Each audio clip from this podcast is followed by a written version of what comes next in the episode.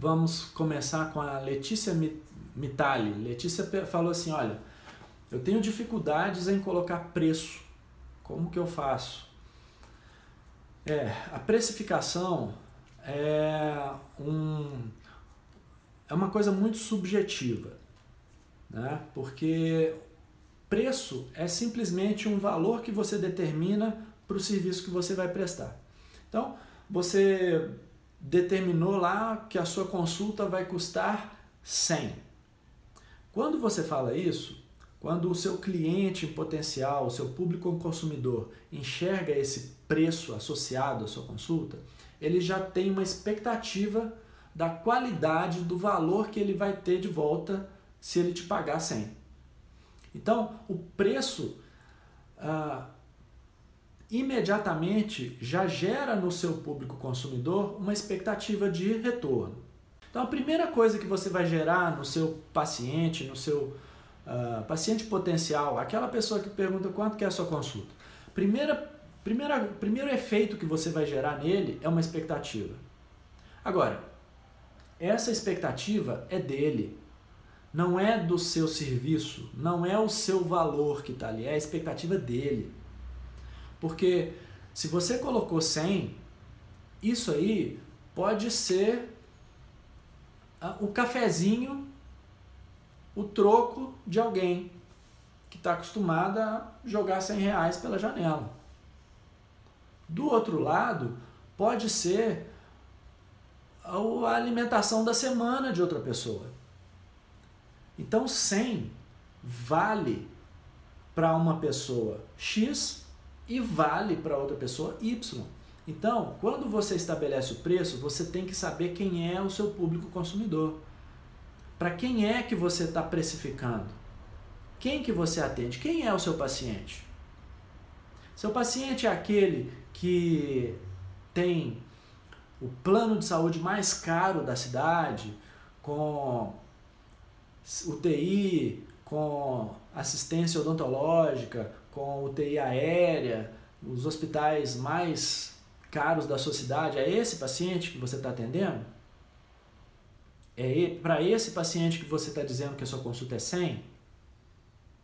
Ou o seu paciente é aquele que não tem plano de saúde, que depende do SUS, que tem uma dificuldade danada de comprar serviço de saúde? Então, para quem que você está colocando esse preço? Essa é a primeira coisa que você tem que pensar porque você vai gerar uma expectativa no seu público consumidor. Então a primeira coisa que você tem que pensar é para quem que você está vendendo. A segunda coisa que você precisa pensar é quanto custa para mim prestar essa consulta? Porque se você gasta 100 para prestar a consulta e cobra 100, você não está ganhando nada. Você não tem remuneração pelo seu tempo ali de trabalho.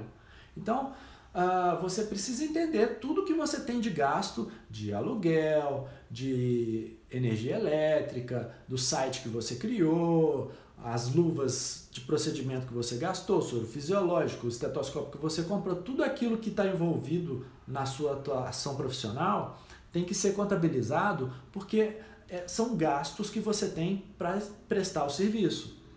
E você não pode cobrar menos do que aquilo que você gasta. Agora, não pode cobrar menos é algo que nós precisamos pensar também.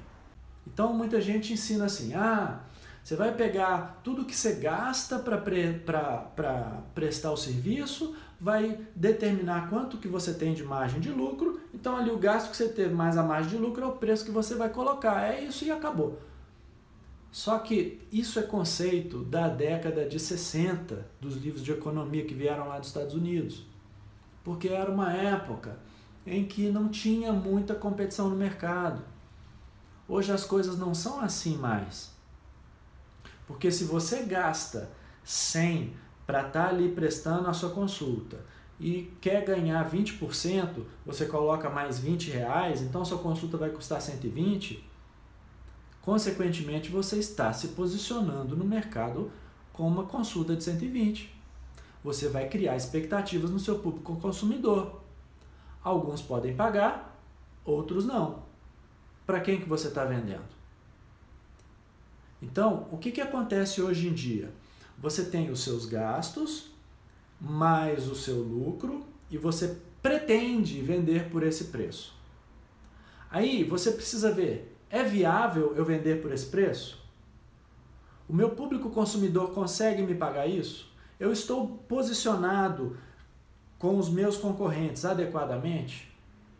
Porque se você cobra 120 e todo mundo que atende o mesmo a mesma clientela que você cobra 80, você está morto nesse mercado, você não vai conseguir vender.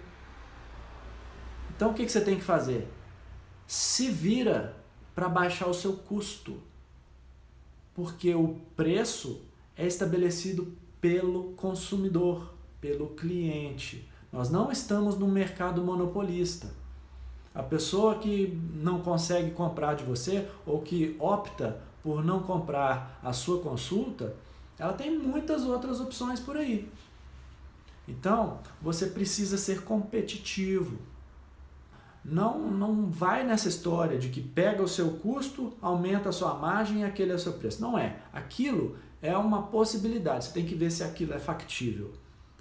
Porque hoje, ou você coloca os seus custos dentro da realidade, ou você está fora do mercado.